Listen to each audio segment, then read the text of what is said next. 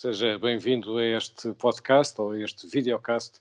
Uh, continuamos, já como na semana passada, a encontrar-nos, eu e o António Costa, que também estão a ver, ele está no eco, eu estou em casa. Uh, continuamos a fazer o, podcast não apenas por vídeo e à distância por Skype, mas necessariamente para falar uh, do Covid-19 e dos seus impactos económicos. Hoje é sexta-feira, dia 27 de março, o dia em que estamos a gravar este, este episódio. Segundo a Direção-Geral de Saúde, neste momento há 4.268 infectados. Há 76 óbitos em Portugal a registrar, de um total de cerca de 25 mil mortos em todo o mundo. Hoje foi também o dia em que foram publicados diplomas eh, essenciais para as linhas e para as medidas do governo eh, para a economia eh, portuguesa. Eh, hoje foram publicados os diplomas, nomeadamente em relação às moratórias de crédito, em relação ao layoff, tendo já sido conhecidas antes as, as, linhas de crédito, há ainda alguma informação que precisa de ser publicada, por exemplo, em relação às rendas, mas podemos dizer que o dispositivo do Estado para esta fase está uh, montado. Hoje é também o dia em que já temos alguns números para falar das previsões para a recessão deste ano, depois de o Banco de Portugal, ontem, quinta-feira, ter feito a divulgação das suas eh, estimativas. Nessas estimativas, o Banco de Portugal estabeleceu dois cenários, um cenário central e um cenário mais severo, oscilando a recessão para este ano entre 3,7% e 5,7%.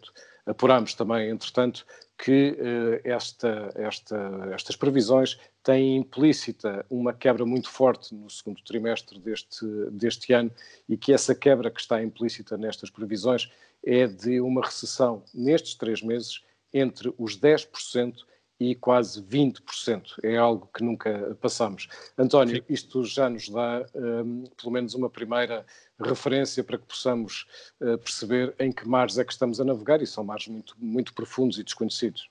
Profundos, conhecidos e, sobretudo, muito agitados. Estes números, como dizias, do Banco de Portugal são muito importantes, porque são os primeiros já a incorporar, oficiais, digamos assim, já incorporar, uh, digamos, a, a, as informações sobre a paragem da economia, a suspensão da economia nestes, nestes meses e veremos se será, será só nestes próximos três meses. O Banco de Portugal faz uma previsão para o ano. Como dizias, 3,7 é o ponto central, mas na verdade o que podemos hoje dizer é que o próprio Banco de Portugal já está a trabalhar como o, o, o cenário adverso como o cenário central, isto é, uma recessão acima de 5% para o ano todo de 2020. Vou contextualizar para percebermos o que é que, que, é, de grave e o que é que está a passar-se à economia portuguesa. Regressamos em volume, isto é, o PIB, Produto Interno Bruto, em volume, regressamos a 2007 e a 2008.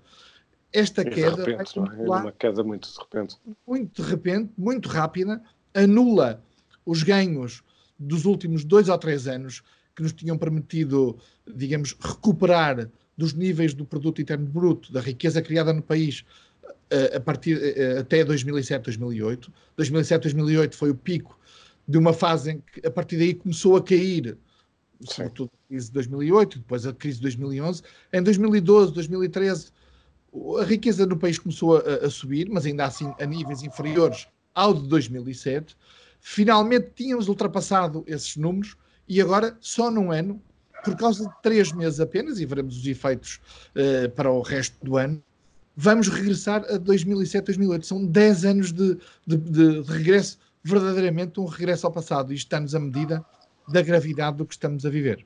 Sim, estamos a falar de um, de um processo um, que é incontrolável neste momento, não digo necessariamente descontrolado, mas incontrolável neste momento, não apenas do progresso, da progressão de, da contaminação do vírus, mas de, do efeito que isto tem não apenas em Portugal, mas uh, em todas as economias globais. Uh, há, há, há, grandes receios de, aliás, uh, Rubini, o conhecido como Dr. Doom, o Doutor Desgraça, ainda esta semana, há dias, publicou um artigo onde admitia a possibilidade de uma depressão global, não de uma recessão global, isso já parece garantido, mas de uma depressão global, o que teria efeitos devastadores eh, sobre toda a economia, portanto agravaria também a situação uh, portuguesa. Agora, estes dados, como tu dizias, estas previsões do Banco de Portugal já incorporam medidas que foram anunciadas pelo Estado, ou seja, se não fosse feito nada, se não houvesse medidas, a situação seria, ou as previsões seriam drasticamente eh, piores. Ora, essas medidas, sendo muitas, há de facto um conjunto muito grande de medidas e elas vão sendo anunciadas quase uh, ao dia, elas assentam, do ponto de vista económico, basicamente em três eixos para, para, para as empresas, não é? Em três eixos. Um, o layoff, que é na prática pagar, o Estado pagar uma parte uh, dos custos da empresa, uma grande parte dos custos da empresa com salários para que as pessoas estejam em casa, mas não percam uh, o emprego e as empresas não vão à falência. A segunda medida uh, tem a ver com as linhas de crédito, já falaremos também disso.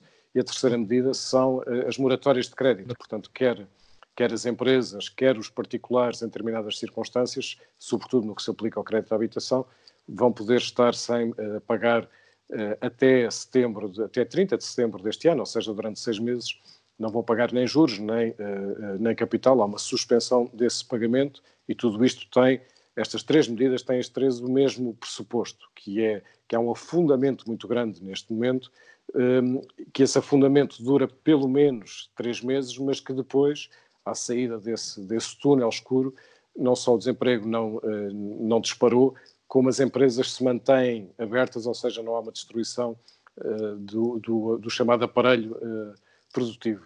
Vamos por partes, António.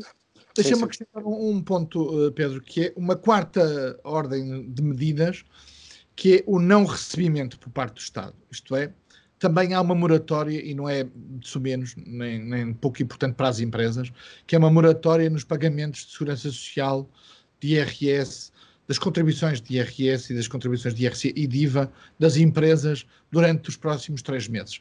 Há também condições para, digamos, adiar o pagamento nos próximo, no próximo trimestre para os seis meses seguintes, dando alguma folga de tesouraria eh, às empresas. E, e aqui eh, eh é a primeira, digamos, avaliação de um programa que está a ser feito ao vivo e a cores, não é? Isto é, nós estamos a vê-lo a ser feito todos os dias em sucessivas conferências de imprensa.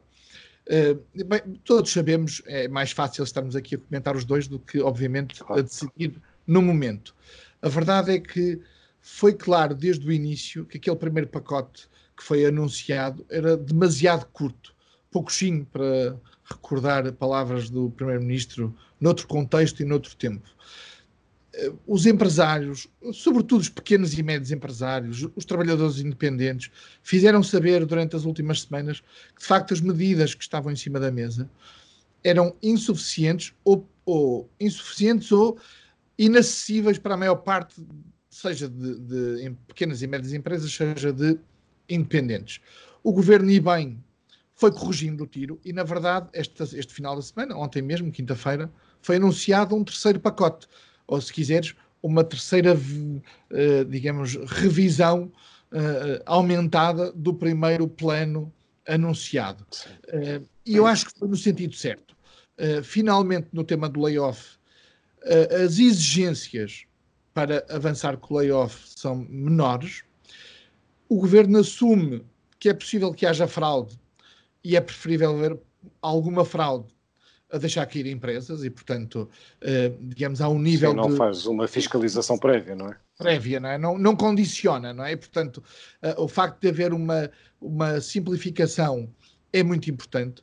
Já está em vigor hoje, sexta-feira. O formulário, de resto, pode ser consultado em eco.pt, já está disponível para ser preenchido pelos, pelas empresas, pelos administradores e pelos gerentes das empresas para acederem a esse layoff, para apresentarem a sua proposta da empresa para, para a empresa entrar numa situação de layoff simplificado.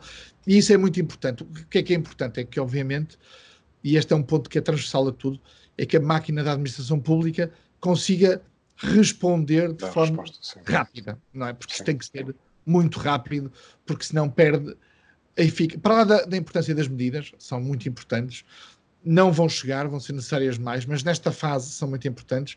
Há, há dois temas uh, críticos a urgência e a eficácia, não é? da, da, da urgência na adoção das medidas, finalmente foi percebido isso, creio, a eficácia, que é ela chegar aí mesmo às empresas e aos trabalhadores. Pois eu, desse ponto de vista, parece-me que destas três medidas, aquela que está mais, que é mais convincente nos seus detalhes é a moratória dos créditos. A, a, medida é muito, é muito simples de perceber quais são os tipos de créditos que, que estão abrangidos, quer em relação às famílias, quer em relação às empresas. A velocidade com que foi, com, com que foi implementado também é grande. portanto, o formulário está disponível já hoje e os bancos têm que responder em cinco dias, aliás, têm que responder, não têm que implementar ao fim de cinco dias, ou se as pessoas, se as empresas ou as pessoas não forem elegíveis, têm que responder ao fim de três dias. Portanto, tudo isto vai ser, um, vai ser muito rápido. Uh, já em relação ao layoff, já tenho, tenho algumas, uh, algumas dúvidas e algumas questões quanto à sua uh, eficácia. nomeadamente a exclusão dos sócios gerentes do layoff, uma vez que, sobretudo, muitas microempresas de estrutura familiar os sócios gerentes na prática são os, os trabalhadores. Ainda Sim. não se sabe também quanto tempo é que vai durar entre a empresa adiantar a parte do Estado ao trabalhador e depois receber a parte subsidiada pelo, pelo Estado. Isso hoje é, é importante porque significa uh, liquidez, não é? E, um, ehm, e, e, também não ficou, não, não, para mim não ficou claro, embora eu suponho que isto se vai perceber muito rapidamente, se de facto é só a partir de abril que, eh, que, as empresas na prática podem ter acesso ao layoff. Digo isto porque hoje é dia 27, portanto hoje as empresas estão a processar o, o pagamento de salários. Uh, ora, este pagamento de salários tem ou não tem já layoff? Pelo que eu percebi, não tem. E, portanto, só daqui a um mês, só, na, só nos, nos, custos de abril, é que teriam, é que as empresas terão essa, essa possibilidade. Ora, Sim. se isso for assim, então há muitas empresas que eventualmente já têm neste momento dificuldade de fazer estes, eh, estes pagamentos, não é? Sim, eh, há, aqui um calendário muito apertado e que resulta disto mesmo. Perdeu-se, eu acho, demasiado tempo, mesmo com a dificuldade que isto, isto comporta, eh, um, processo de decisão política e, e, a, e, a, exigência que se coloca a um governo em circunstâncias tão surpreendentes e inesperadas, acho que havia informação suficiente há uma semana, há duas semanas, para se perceber que este final do mês iria ser absolutamente crítico para milhares de empresas. E já, já há notícias oficiais, com base em fontes oficiais, de aumento de uh, rescisões de, de, de, de, contratos e de aumento do desemprego por via de, cessação de contratos, precisamente porque os, os, os, empresários, os pequenos e médios, sobretudo os micro e pequenos empresários, não vão arriscar assumir o pagamento de um salário que traz consigo, nos 15 dias seguintes, uma responsabilidade fiscal e de segurança social nos descontos de IRS, seja do trabalhador, certo.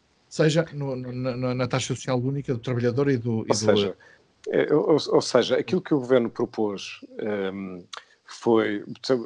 Quer dizer, tem uma lógica que é completamente compreensível, que é olhar quais são os custos fixos que as empresas têm no fim do mês. Pessoal, uh, layoff.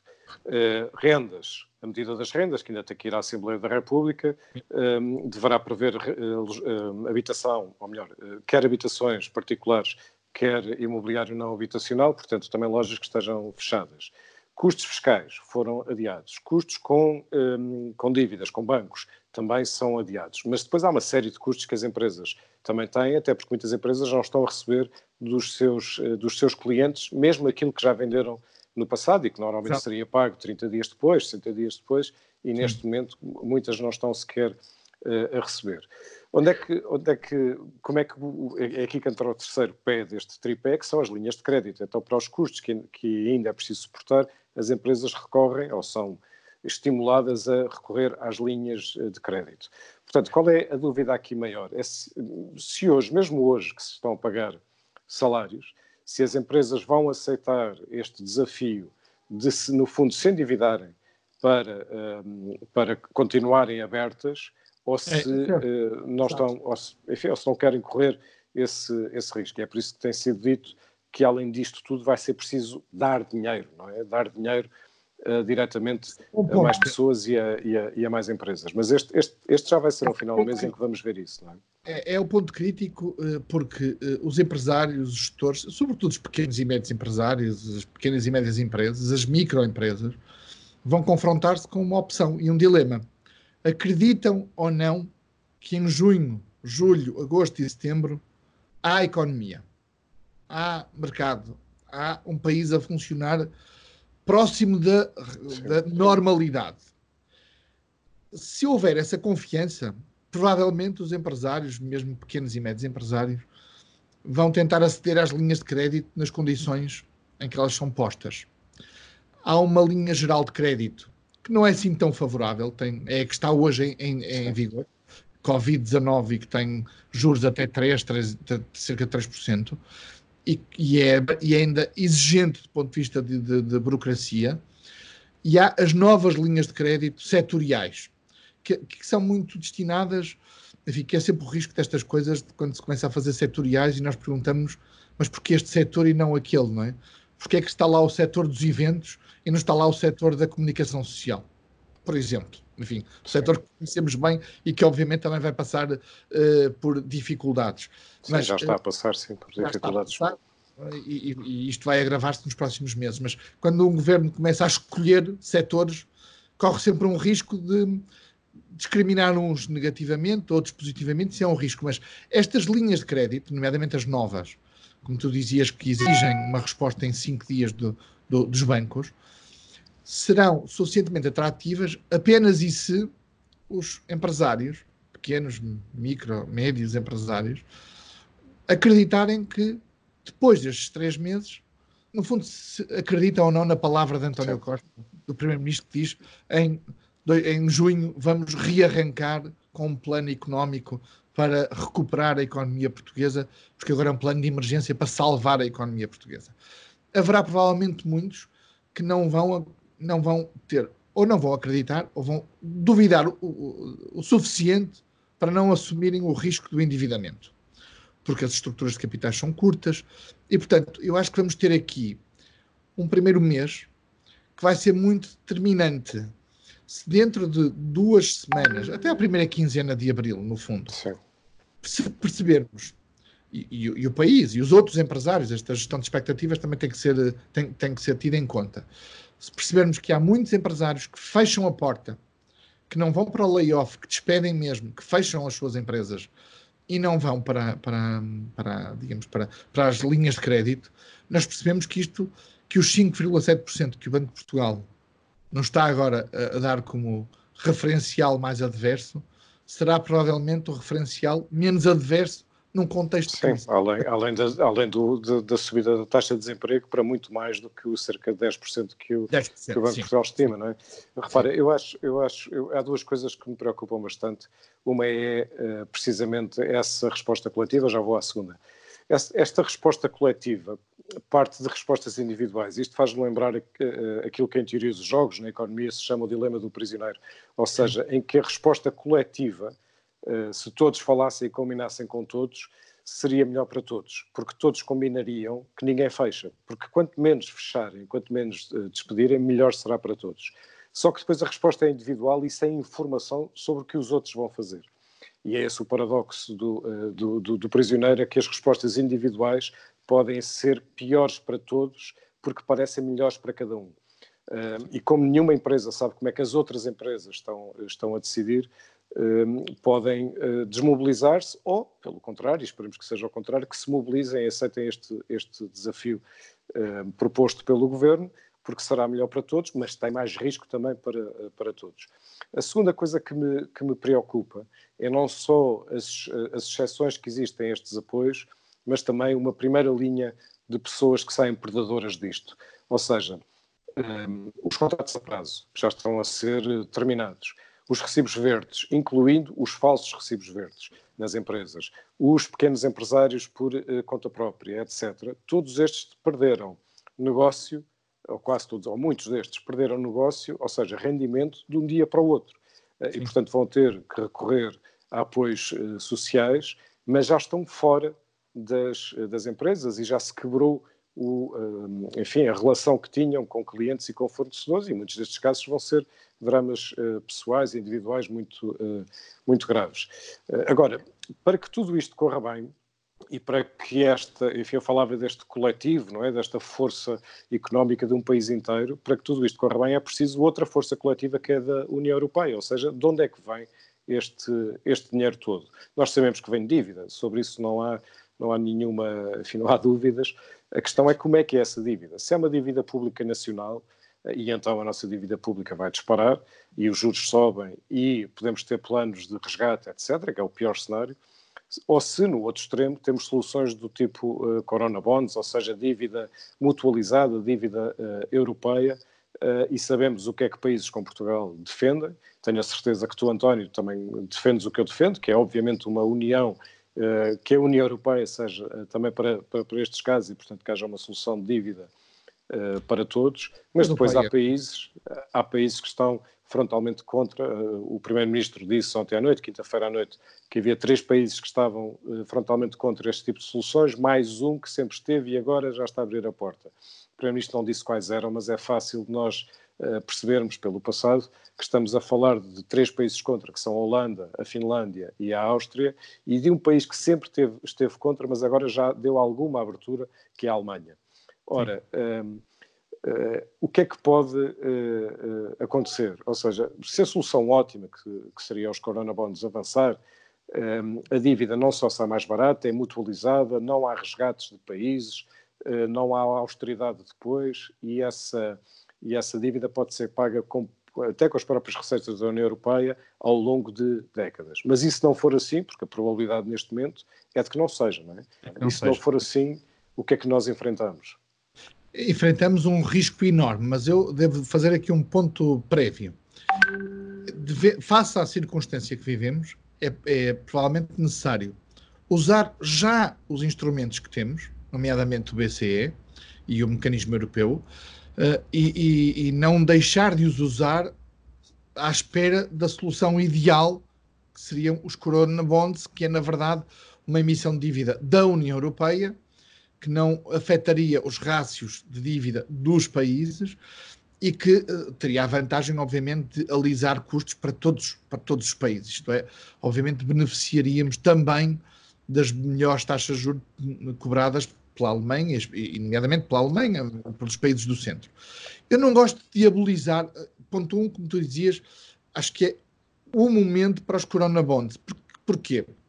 Porque é diferente tenho que subscrever as palavras do meu homónimo primeiro-ministro, é diferente do que se passou em. O outro dois... António Costa. O outro António Costa. Porquê? Porque, de facto, há uma, há uma, digamos, uma crise que é simétrica a todos os países, não, não, não nasceu cá sequer, todos a importamos eh, na, na, globalização, e não foi por causa dela, mas, mas de facto eh, chegou à Europa e está a afetar toda a gente, e portanto, eh, para sair dela de forma coordenada, uh, um programa de emissão de dívida que fosse uh, absolutamente uh, transversal e, e, assumido por todos os países, pela União Europeia, seria o ideal.